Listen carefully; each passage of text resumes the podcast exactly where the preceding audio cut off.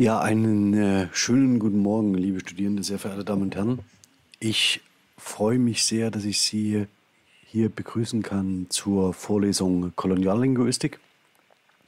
Heute mit einem Thema, das vielleicht auf der einen Seite etwas provokativ sein mag, auf der anderen Seite irgendwie dann doch auch zu Weihnachten passt, nämlich der Frage, wie weiß war Jesus oder wie weiß ist Jesus? Ähm, wir haben in, der letzten, in den letzten beiden Wochen uns auseinandergesetzt mit der Frage, wie Worte als Waffen eingesetzt werden können und zum Zweiten auch damit, wie wir uns zum Thema Political Correctness, also politische Korrektheit stellen. Und heute würde ich die Gelegenheit nutzen, nachdem wir die ganze Zeit auch in der Vorlesung bisher äh, immer aus der Perspektive Europas geblickt haben, und auf die innereuropäischen ähm, Traditionen konstruierten Rassensubjekte oder Objekte müsste man eher sagen, dass wir uns heute der sogenannten äh, Critical Whiteness äh, zuwenden, das heißt einer Forschungsperspektive, die das unmarkierte Weißsein als, eine, ähm, als ein Forschungsfeld definiert und die Selbstverständlichkeiten hinterfragt, ähm, in denen wir in unserem Kulturkreis äh, aufgewachsen sind und uns bewegen. Vielleicht, um es sofern äh, äh, vorweg zu sagen, das Ganze hat heute natürlich nicht den Charakter, dass ich ähm, die Geschichte der Critical Whiteness ähm, Studies, die, sagen wir mal so, im geisteswissenschaftlichen Kontext ab den 1990ern ähm, zunehmend an Bedeutung gewinnen, ähm, in ihrer ähm, Tradition, in Traditionslinien aufzeigen mag. Natürlich sei immer sofort vorangestellt, dass die Auseinandersetzung mit diesem Gegenstand sehr, sehr viele Vorläufer kennt und nur deshalb ähm, thematisch überhaupt äh, im akademischen Diskurs angekommen ist. Also soll ja nicht ähm, postuliert werden, dass erst mit der Etablierung der sogenannten Critical Whiteness Studies äh, eine Auseinandersetzung genau mit den Fragen, die sie formuliert, einsetzte. Ich würde ganz gern, Moment, jetzt muss ich die Präsentation noch ganz kurz zurechtziehen, damit sie in die Aufnahme passt. Moment. Etwas großzügig gewesen bei der Bemessung, so sollte es gut gehen. Ähm, einsteigen mit einer prototypischen äh, Abbildung, die Sie jetzt ähm, im Kontext der Vorweihnachtszeit ähm, überall sehen werden. Eine typische Darstellung der Krippenszene der Geburt Jesu Christi. Sie sehen Maria ähm, und die Hirten im äh, Hintergrund stehen. Natürlich wenn man sich das Bild betrachtet, geht es hier um ein, eine typische europäische Stilisierung, ein ähm, weißes Kind mit weißer Haut, hellen Haaren. Und auch die Mutter trägt die für die äh, europäische Darstellungspraxis üblichen europäischen Züge, auch das ganze Personal, das um diese Gruppenszene herum ähm, ähm, äh, äh, äh abgebildet ist spielt das Setting eines europäischen ähm, Ereignisses wieder. Das Ganze ist, um es gleich pauschal äh, und vorweg zu sagen, auch normal. Das heißt, die Adaptation und die Anpassung von spezifischen, äh, speziell religiösen Gegenständen an die eigene Kultur. Allerdings ähm, haben wir ja in der Vorlesung gesehen, dass die europäische, das europäische Sendungsbewusstsein, der europäische Expansionismus ähm, sich eben auch die, ähm, äh, sagen wir mal so, besonders hervortut in der Besetzung von Themen durch spezifische bildliche Darstellungen. Und einer davon werden wir heute ein wenig auf den Grund gehen. Allerdings, um es gleich vorweg zu sagen, wird es mir nicht ähm, im Fokus um diese bildlichen Darstellungen gehen, sondern ähm, vor allen Dingen um einige sprachliche ähm, Mechanismen, mit denen man solche Aneignungsprozesse äh, vorantreiben kann. Und darauf würde ich äh, im Besonderen in der Vorlesung eingehen wollen. Zunächst vielleicht ein Zitat von äh, Toni Morrison. Sie hat äh, in ihrem, ähm, äh, ihrer Veröffentlichung Playing in the Dark, Whiteness and Literary Imagination ähm, den das Thema der äh, Critical Whiteness in das akademische Bewusstsein gehoben. Und vielleicht ähm, hier das Zitat: My project is an effort to avert the critical gaze from the racial object to the racial subject, from the described and imagined to the describers and imagineers, from the serving to deserved. Also das heißt, in ihrer Auffassung versteht sie eine Critical Whiteness im äh, Kontext der Rassismusforschung, aber indem sie eben nicht mehr auf die konstruierten ähm, Rassensubjekte oder Objekte schaut, sondern sich denen zuwendet, die andere zu solchen Rassenobjekten machen. Ähm, diese Perspektivenumkehr hatten wir schon häufiger hier in der Vorlesung thematisiert und heute wollen wir sie in den Mittelpunkt stellen. An Publika eine Publikation möchte ich in dem Kontext empfehlen, ähm, da das Thema uns hier in der Vorlesung neben anderen nur beschäftigen wird.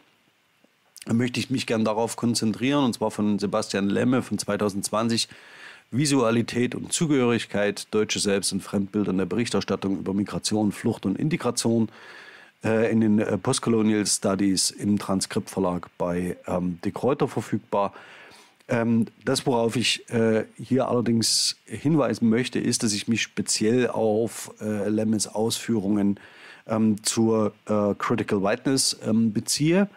Nichtsdestotrotz ist auch natürlich der Rest der Publikation äußerst empfehlenswert und vor allen Dingen die, der von ihm gewählte Fokus über die Visualität spielt in unserem Kontext ja immer wieder eine zentrale Rolle. Blicken wir aber noch einmal zurück ähm, und äh, schließen noch einmal in der Wiederaufnahme an Michel Foucault an und seine Vorstellung ähm, davon, wie sich kulturelle ähm, Entwicklungen vollziehen und was für eine Sozialwissenschaft daran interessant sein könnte und Geistes- und Sozialwissenschaft daran interessant sein könnte zu beobachten. In der Ordnung der Dinge eine Archäologie der Humanwissenschaften.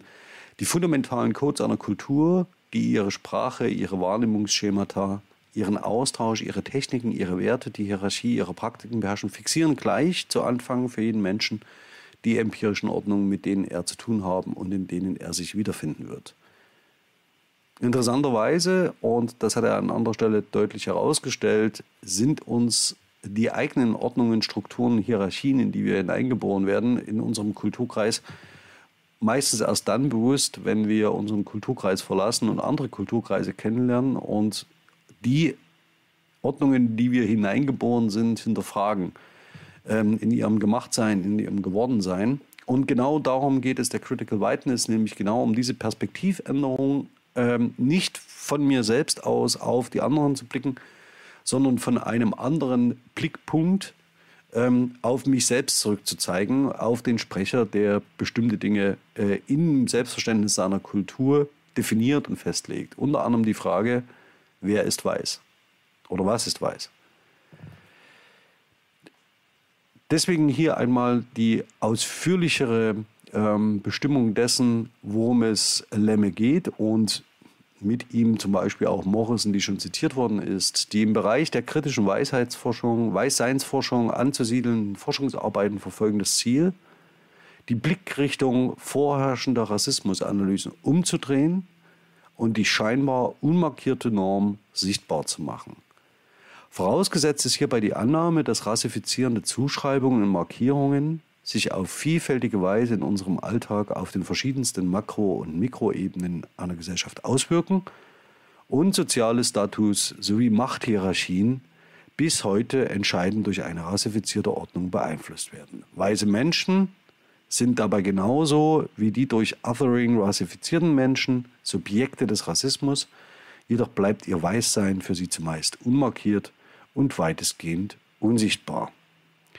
Dass die Ausbuchstabierung des Programms der Weißseinsforschung, also der äh, Whiteness Studies, ähm, bei Lemme mit den für uns relevanten äh, Hervorhebungen, nämlich dass eine scheinbar unmarkierte Norm sichtbar gemacht werden soll durch diese Forschung und dass damit ähm, der soziale Status oder soziale Status ähm, und Machthierarchien, die meistens unmarkiert sind äh, und daher weitgehend unsichtbar sind, sichtbar gemacht werden. Es ist also genau eine, ähm, die zweite Seite der Medaille, wenn man sich die, ähm, das Vorhaben, Forschungsvorhaben von Michel Foucault genauer ansieht und das wird in den Critical Whiteness Studies versucht einzulösen. Und hier sind wir natürlich an dem äh, Thema, an dem wir schon die ganze Vorlesung arbeiten. Weißsein wird hierbei als ein Konstrukt des Rassismus identifiziert, also ein gemachtes Produkt, das kulturell, ein kulturelles Artefakt zu, äh, äh, gewissermaßen, das äh, in der kulturellen Tradierung immer weitergegeben wird und diese Figur dessen, dass etwas diskursiv konstruiert sei, ähm, war hier in der Vorlesung schon an verschiedenen Stellen Thema. Noch einmal das Zitat aufgenommen, womit sich nochmals verdeutlicht, dass hier immer eine Einbettung der sozialen Kategorien Weiß in das System des Rassismus und den damit einhergehenden kollektiven Wissens- und Machtmustern gemeint ist. Also das ist äh, Foucault, was Sie hier lesen ähm, ganz im Sinne des Ursprungs, aber auch im Sinne der linguistischen Diskursanalyse und auch im Sinne der kritischen Diskursanalyse. Prototypik und Metaphorisierung. Das, was ich Ihnen hier als Hintergrundbild ausgewählt habe, ist die Black Madonna, äh, sind Black Madonna and Child ähm, aus einem Kirchenraum in Detroit, erstmals installiert 1967. Und das, was Sie sich jetzt schon die ganze Zeit fragen können, ist, welche unmarkierten Darstellungsformen, Bildtraditionen und vor allen Dingen Bezeichnungstraditionen bringen Sie mit, äh, wenn es um das Selbstverständnis Ihrer Kultur geht? Und wie viel gestehen Sie anderen Kulturen zu dieser Vereinnahmungsprozesse? Unter uns gesagt, auch die erste Darstellung, nämlich die Darstellung eines europäischen Settings, eines, einer weißen christlichen Familie, ist eine Vereinnahmung eines Motivs aus einem anderen Kulturkreis, in dem keinesfalls davon auszugehen äh, ist, zumindest mit hoher Wahrscheinlichkeit davon auszugehen ist, ähm, dass Jesus blond ist ja, oder rote Haare hat, ähm, wie er in anderen ähm, Darstellungen häufig abgebildet wird. Das heißt, es geht hier immer um die Frage der Prototypik. Wie sieht Jesus Christus für unsere Kultur aus? Wenn wir über Prototypik und Metaphorisierung reden und sprechen, und das werden, die zwei, werden zwei zentrale Aspekte sein, wenn es um die Frage geht, welche sprachlichen ähm, Elemente können wir denn an so etwas beschreiben, ähm, die man über die sogenannte kognitive Linguistik auffächern kann, ich möchte hier nur äh, ein paar Sachen herausheben, ähm, zum Beispiel die Foundations of Cognitive Grammar von Langacker oder Women, Fire and Dangerous Things von äh, George Lakoff. Ähm, darüber hinaus finden Sie hier noch ähm, zahlreiche andere ähm, Publikationen, die ich Ihnen durchaus empfehle für die Nutzung. Vor allen Dingen aber von Vivian Evans und Melanie Green ähm, die Cognitive Linguistics, die Einführung und das von Ihnen herausgegebene Handbuch. Schauen wir mal auf die, ähm, ganz kurz auf die Prämissen der kognitiven Linguistik. Das brauchen wir, um vor allen Dingen die Tiefe der ähm, Verankerung von bestimmten Bildern äh, klar zu machen und deutlich zu machen. Die kognitive Linguistik und Grammatik geht davon aus, dass Sprachgebrauch und Sprachwissen und somit auch andere Wissensstrukturen und andere Wissensgebräuche und andere Praktiken ähm, durch Gebrauch äh, emergieren. Und das bedeutet in unserem konkreten Fall, dass wenn Sie in einer Kultur aufwachsen, in der die christliche Familie als eine weiße Familie dargestellt wird, dass es für Sie die übliche Darstellungsform ist. Der übliche, das übliche Setting, in dem Sie zum Beispiel so etwas wie die christliche Weihnacht denken, die christliche Weihnacht ist weiß. Also nicht, weil es schneit, sondern äh, weil die Darstellungstradition der Menschen ähm, eben an EuropäerInnen erinnert. Je länger Sie sich in solche Strukturen einüben, und da können wir auch nochmal auf Foucault zurückgreifen, umso unbewusster ist Ihnen, dass dieses Setting eine kulturelle Spezifik aufweist, eine kulturelle Vereinnahmung darstellt. Das ist ähm, in allen Kulturen so, ist auch nicht problematisch. Allerdings wird es dann natürlich zu einem anderen Thema, wenn Sie Ihre kulturellen ähm, Sichtweisen als die Standard äh, definieren, die für, auch für andere gilt. Und wie das Ganze funktioniert, schauen wir uns im Detail an, nämlich für über das sogenannte Konzepte des Joint Attention. Das heißt, ähm, Joint Attention bedeutet im Wesentlichen, dass sie in der Lage sind, als Menschen kognitiv mit anderen einen gemeinsamen Aufmerksamkeitsfokus herzustellen und jeweils vom anderen wissen, dass sie sich in diesem Rahmen bewegen. Was in unserem Kontext aber viel relevanter wird, ist die sogenannte Coordinated Group Cognition. Ähm, die Coordinated Group Cognition geht davon aus, dass sie als Menschen, also hier A und B, gemeinsam einen Gegenstand fokussieren, hier in der Abbildung C, und dass sie je vom anderen wissen, dass genau das passiert, also wie die Kinder gerade auf etwas gezeigt haben. Und sie wissen auch je voneinander, was der andere sieht. Mit anderen Worten, wenn sie auf einem Weihnachtsmarkt vor einer Krippe mit weißen Figuren stehen, dann wissen sie je vom anderen, dass der andere genau das sieht, was sie auch sehen und gehen davon aus, dass das das gemeinsame, ähm, äh, dass das der gemeinsame Wahrnehmungsgegenstand ist, ohne darüber zu reflektieren, ob der nicht anders gestaltet sein könnte oder nicht. Das kommt erst später. Interessant wird, dass sie in einer sogenannten kognitiven Einheit als Gruppe unterwegs sind, in denen es tatsächlich auch bestimmte Konventionen und kulturelle Ordnungen gibt, die je für alle anderen auch gelten, in denen sie sich, äh, in der Gruppe, in der sie sich bewegen. Das heißt, auch für alle anderen dieser imaginären Gruppe ist das vorgestellte Bild, der Darstellungsausschnitt, der Satz ähm, eine Norm, eine Regel, an die sich alle halten. Das Ganze wird verstärkt durch sogenannte Embodiment-Prozesse. In der kognitiven Linguistik und Grammatik geht man davon aus, dass wesentliche Erfahrungen körpergebunden sind. Und diese, zu diesen wesentlichen Erfahrungen gehört zum Beispiel, dass man das eigene und das Fremde erkennt, ähm, weil es anders aussieht als man selbst.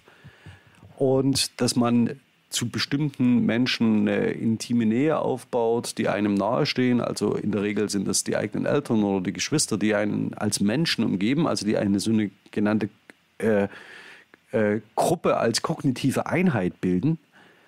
Und in dieser Gruppe als kognitive Einheit ähm, ist es üblich, über bestimmte Dinge in einer bestimmten Art und Weise zu reden, bestimmte Dinge entsprechend zu konzept, äh, konzeptionalisieren. Und es bildet sich so etwas wie eine Normalität heraus, die für diese kognitive Einheit gilt. Dass es mit diesen Debatten ähm, tatsächlich ähm, oder dass es diesbezüglich immer Fragen gibt, erkennen Sie zum Beispiel daran, wenn darüber diskutiert wird, äh, ob Kinder Zucker essen dürfen, wenn sie in andere Familien gehen oder ob sie Fernsehen schauen dürfen, wenn sie in andere Familien gehen. Denn dieser, äh, äh, diese postulierte kognitive Einheit, diese Gruppe ist höchst fragil und muss natürlich auch nach außen geschützt werden und nach innen stabilisiert.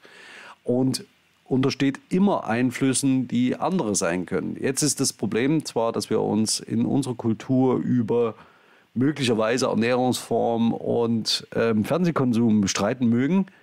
Ob Jesus weiß sei, ist allerdings in unserer Kultur unmarkiert. Das heißt, es ist ein kulturelles Wissen, das wir nicht reflektieren und darüber auch nicht ähm, äh, im Alltags, in der Alltagskommunikation reden. Und es betrifft nicht nur Jesus, sondern alle anderen, die in diesem Konzept von Weißsein mit in einer Kultur leben, die unmarkiert ist. Entrenchment ähm, dazu hatte ich bei Joint Attention schon etwas gesagt. Also hier und bei ähm, der äh, äh, Emergierung von Wissen und Sprachwissen oder Wissen generell aus dem Gebrauch. Je häufiger Sie in einer bestimmten Situation sind, umso weniger ähm, sind Sie in der Lage, an entsprechenden ähm, Positionen und Haltungen etwas zu korrigieren, denn der Einfluss ist stets unbewusst. Also in den größten, in den meisten Fällen. Und das bedeutet, dass sie sich bestimmten Darstellungs- und Wahrnehmungstraditionen der Kultur, der fundamentalen Codes ihrer Kultur nicht entziehen können, da sie in sie hineingeboren werden. Also es trifft sie darin keine Schuld. Ähm, nur wenn sie sich dessen bewusst sind, dann werden sie wahrscheinlich auch die Tragfähigkeit und die Tragweite dieser Konzepte verstehen und begreifen. Und sie üben sich natürlich über ihr Leben lang in bestimmte äh, Darstellungspraktiken ein, sodass sie sie nicht mehr hinterfragen. Und diesen, ähm, diese, dieser Punkt, an dem sie bestimmte Dinge nicht mehr hinterfragen, ist tatsächlich so etwas, wo eine Kultur entsprechend stabil wird. Und dann funktioniert auch Kategorisierung entsprechend gut. Auf dieses Konzept möchte ich besonders hinweisen. Das ist von Eleanor Roche. Ähm, da geht es um die Prinzipien der Kategorisierung ähm, und um sogenannte Prototypik und die prototypischen Effekte, die damit einhergehen, nämlich dass Kategorien nicht aristotelisch trennscharf sind, sondern dass es immer einen besten Vertreter ähm, einer Kategorie gibt, der alle Merkmale dieser Kategorie auf sich vereint und der Prototyp dieser Kategorie ist. Und dann gibt es andere, die eher so am Rand sind ähm, und eher an der Peripherie dieser Kategorie stehen. Und das Ganze kann man, wie in der linguistischen Forschung üblich, mit Vögeln durchspielen. Man kann sich aber auch die Frage stellen, was ist denn in unserem Kulturkreis ähm, die beste Darstellung der heiligen Familie? Ähm, wie sollte Jesus als neugeborenes Kind in unseren Darstellungstraditionen prototypisch dargestellt werden? Oder wie wird er über lange Jahrhunderte prototypisch dargestellt? Ähm, und gibt es denn andere Konzepte, die möglicherweise dasselbe versuchen, aber in unserem Kulturkreis nicht dominant sind, also eben nicht prototypisch, also die wir vielleicht akzeptieren, weil sie so am Rand stehen, ähm, stellen sich zum Beispiel, wenn sie in einem Kirchenraum äh, stehen, äh, moderne äh, also Kruzifixkonzepte vor, also die immer einem Wandel unterliegen. Und sobald sie modernisiert werden oder neue Formsprachen mit hinzukommen, immer auf Kritik stoßen, das heißt auch immer kritisch diskutiert werden, dann sehen Sie, wird die Frage verhandelt, ist dieses Kruzifix in seiner Darstellung noch ein prototypisches oder ist es eher, steht es eher am Rand, ähm, obwohl es Familienähnlichkeiten aufweist? Ähm, und diese Kategorisierungsprozesse, die laufen für Sie persönlich, individuell, ähm, in der Emergierung von Wissen ab. Und sie verständigen sich mit anderen Mitgliedern in ihrer menschlichen äh, Gemeinschaft, in dieser kognitiven Einheit, in ihrer Gruppe, ob ihre Prototypik ähm, den Anforderungen und Normen der Gemeinschaft entspricht und passen ihre Vorstellungen auch dementsprechend äh, daran an.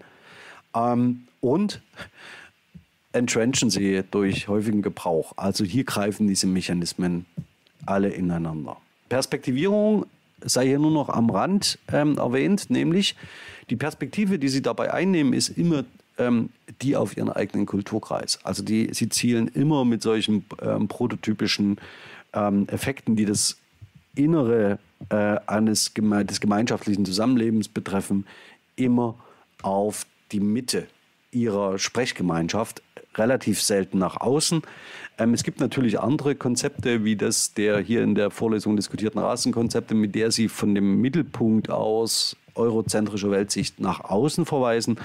Ähm, wenn es allerdings um die heilige Familie ähm, und speziell äh, Jesus Christus geht, ähm, dann müssen Sie damit rechnen, dass in einem vormodernen Europa bis wenigstens 1789 und noch weiter darüber hinaus diese Glaubensbestände im Inneren ähm, der europäischen ähm, Kulturgemeinschaft zu suchen sind.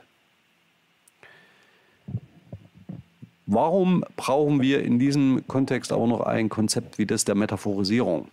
Ähm, wenn wir über Metaphorisierung der, aus der Perspektive der Kognitionslinguistik reden, und ich hatte das in den letzten Vorlesungen angedeutet, dass wir das mit Sicherheit brauchen, dann ähm, ist hier vor allen Dingen das sogenannte ähm, äh, Conceptual Mapping, also die Metaphorisierung, relevant, in der bestimmte Elemente aus einer Quelldomäne auf eine Zieldomäne übertragen werden. Für uns in dem Kontext dieser Vorlesung ist relevant, wie Sie zum Beispiel Nähe und Distanz äh, konzeptualisieren. Wer steht in Ihrer Nähe, wer steht weiter von Ihnen weg und das Ganze kann man ähm, dann in äh, bestimmten Basismetaphern äh, ähm, äh, versprachlichen, dazu komme ich gleich. Aber Sie sehen hier, dass Sie natürlich damit, wenn Sie bestimmte Dinge entsprechend konzeptualisieren, dass Sie dann andere Aspekte in den Hintergrund rücken, wiederum andere besonders hervorheben und damit auch den, die Wahrnehmung Ihres Gegenübers ähm, verstärken. Das heißt, wenn Sie zur Weihnachtszeit eine Krippenszene mit der heiligen Familie, also Maria, Josef, Jesus, den drei Weisen aus dem Morgenland, da will ich heute gar nicht drauf eingehen, auf ähm, Blackfacing im Kontext von Sternsingerei. Das wäre nochmal ein ganz anderes Thema, aber jedenfalls sei es, sei es drum.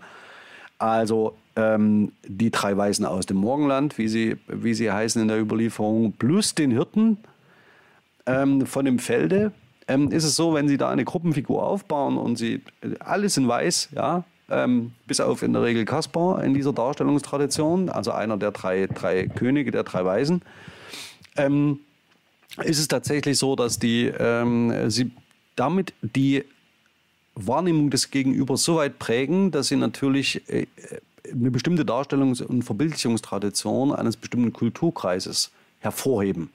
Und diese wird über Entrenchment dominant, denn sie wiederholen sie ja.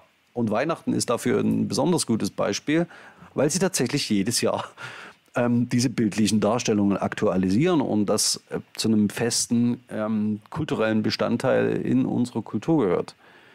Dadurch verstärken sie bestimmte Wahrnehmungsschemata, bestimmte Perspektivierungen, die sie vornehmen. Sie verstärken auch ähm, bestimmte äh, Formen ähm, der äh, äh, Versprachlichung über eben dies zu reden.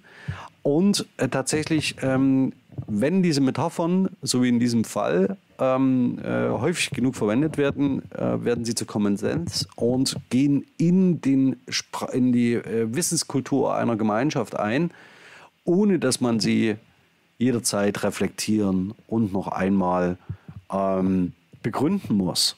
Und damit sind sie das, was einer der kulturellen Codes einer Gemeinschaft ist, die Foucault interessiert haben.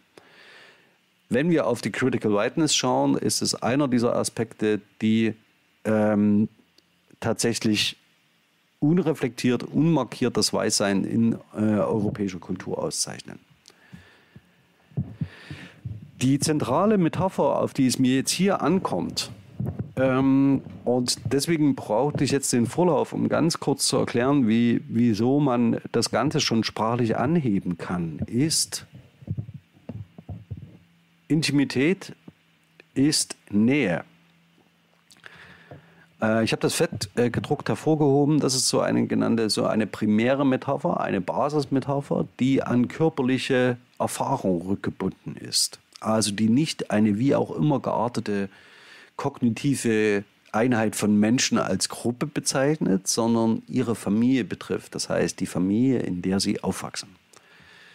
Und die besondere Nähe ähm, zu den Menschen, die sie kennen, führt dazu, dass wir nicht nur eine Menge sprachlicher Metaphern haben, also das heißt, dass äh, sie gefühlswarm sind, also dass sie in engem Kontakt mit jemandem stehen und so weiter und so fort, also direkt die sprachlichen Formulierungen betrifft, sondern auch, dass sie vor allen Dingen erkennen, wer nicht dazu gehört, also wer nicht zu ihrem engeren Kreis der Familie gehört und mit denen es diesen, diesen engen Austausch eben nicht gibt.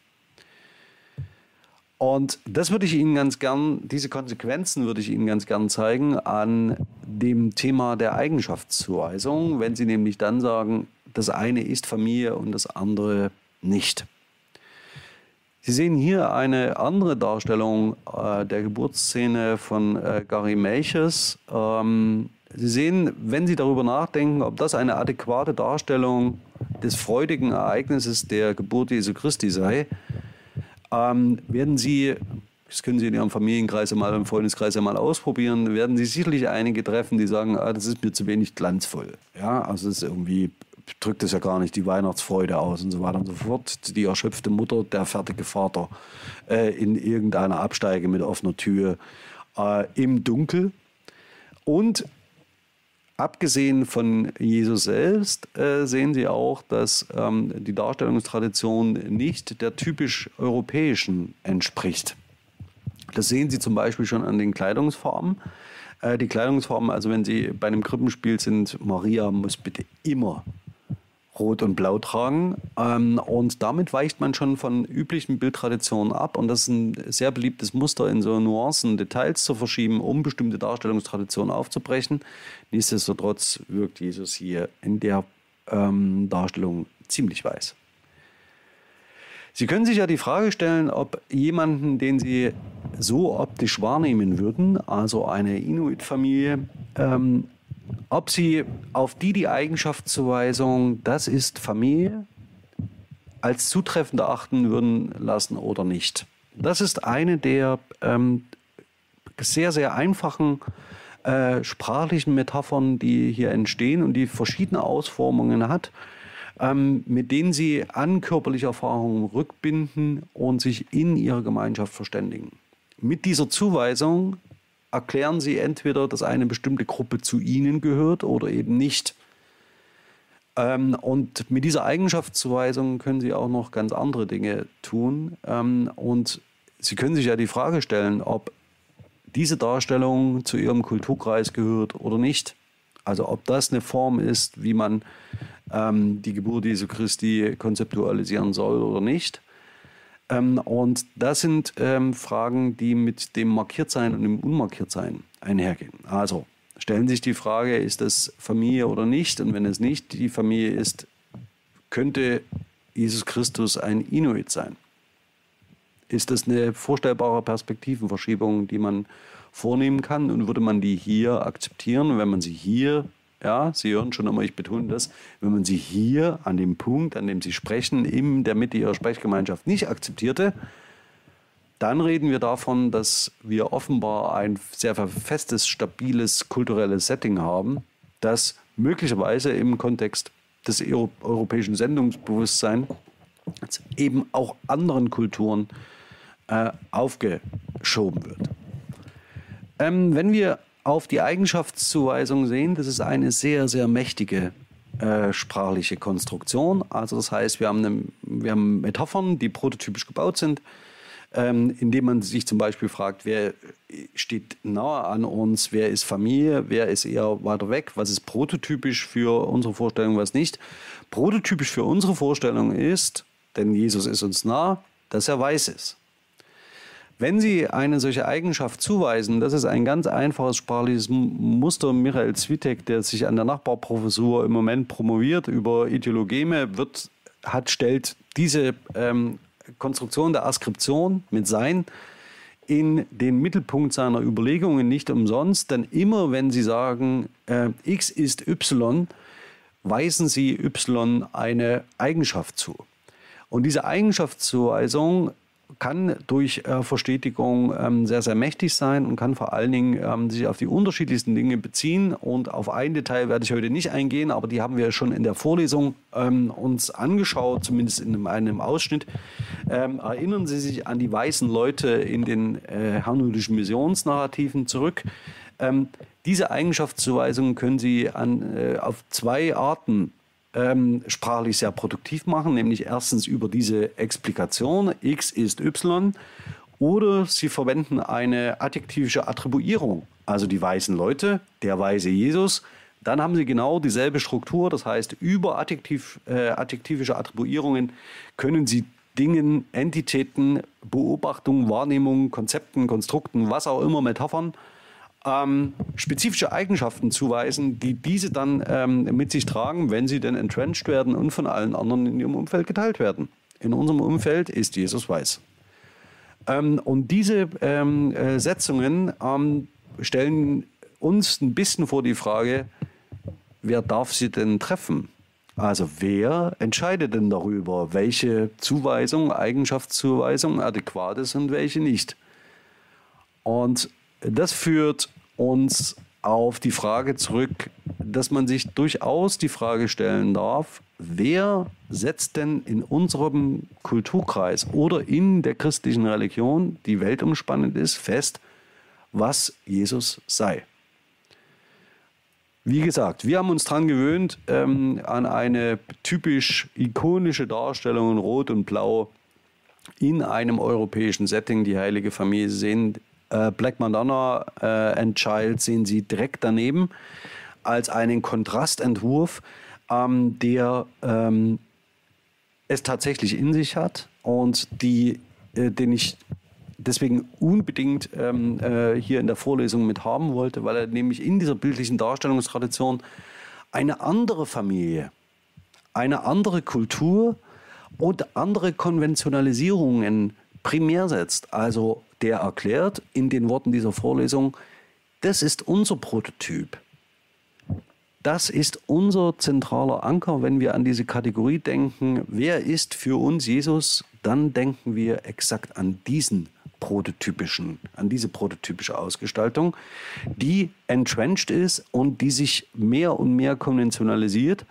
Und daneben ähm, noch einmal von äh, Gary Melchers die Darstellung, die natürlich auch in ihrer Darstellungsform und im dargestellten Inhalt massiv abweicht von den gängigen, etablierten, unmarkierten Formen ähm, der äh, Geburtsszene in der Darstellung, wie wir sie in Europa kennen. Mit anderen Worten, und das muss Sie nicht überraschen, aber wenn wir aus, der Critical, aus den Critical Whiteness Studies herausschauen, ist die Antwort ganz einfach. Jesus ist so weiß, wie das weiße Europa es will.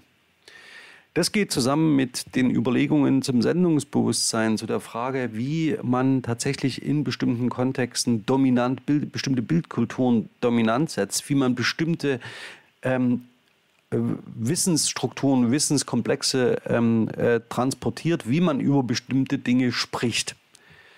Sie sehen diese Verbindung zwischen dem Sprechen über etwas und bestimmte Darstellungstradition wird natürlich dann erschwert, wenn, wie in den Critical Whiteness Studies gedacht, ähm, dieser Fall in der Regel unmarkiert ist, das heißt nicht sichtbar ist.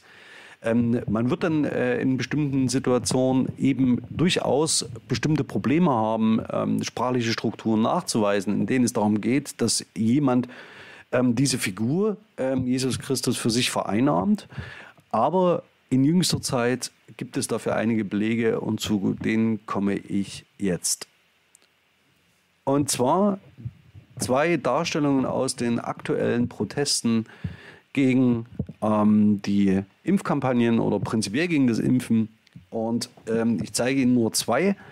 Nämlich zum einen, äh, Jesus war 0G was so viel bedeuten soll wie, er war wohl nicht geimpft. Ähm, das Ganze sorgte auf Twitter für die eine oder andere Reaktion. Das erspare ich Ihnen hier. Ähm, eine habe ich Ihnen jedenfalls auf, ähm, ähm äh, aufgenommen. Äh, er war sowohl 3G, nämlich geboren, getauft und gekreuzigt.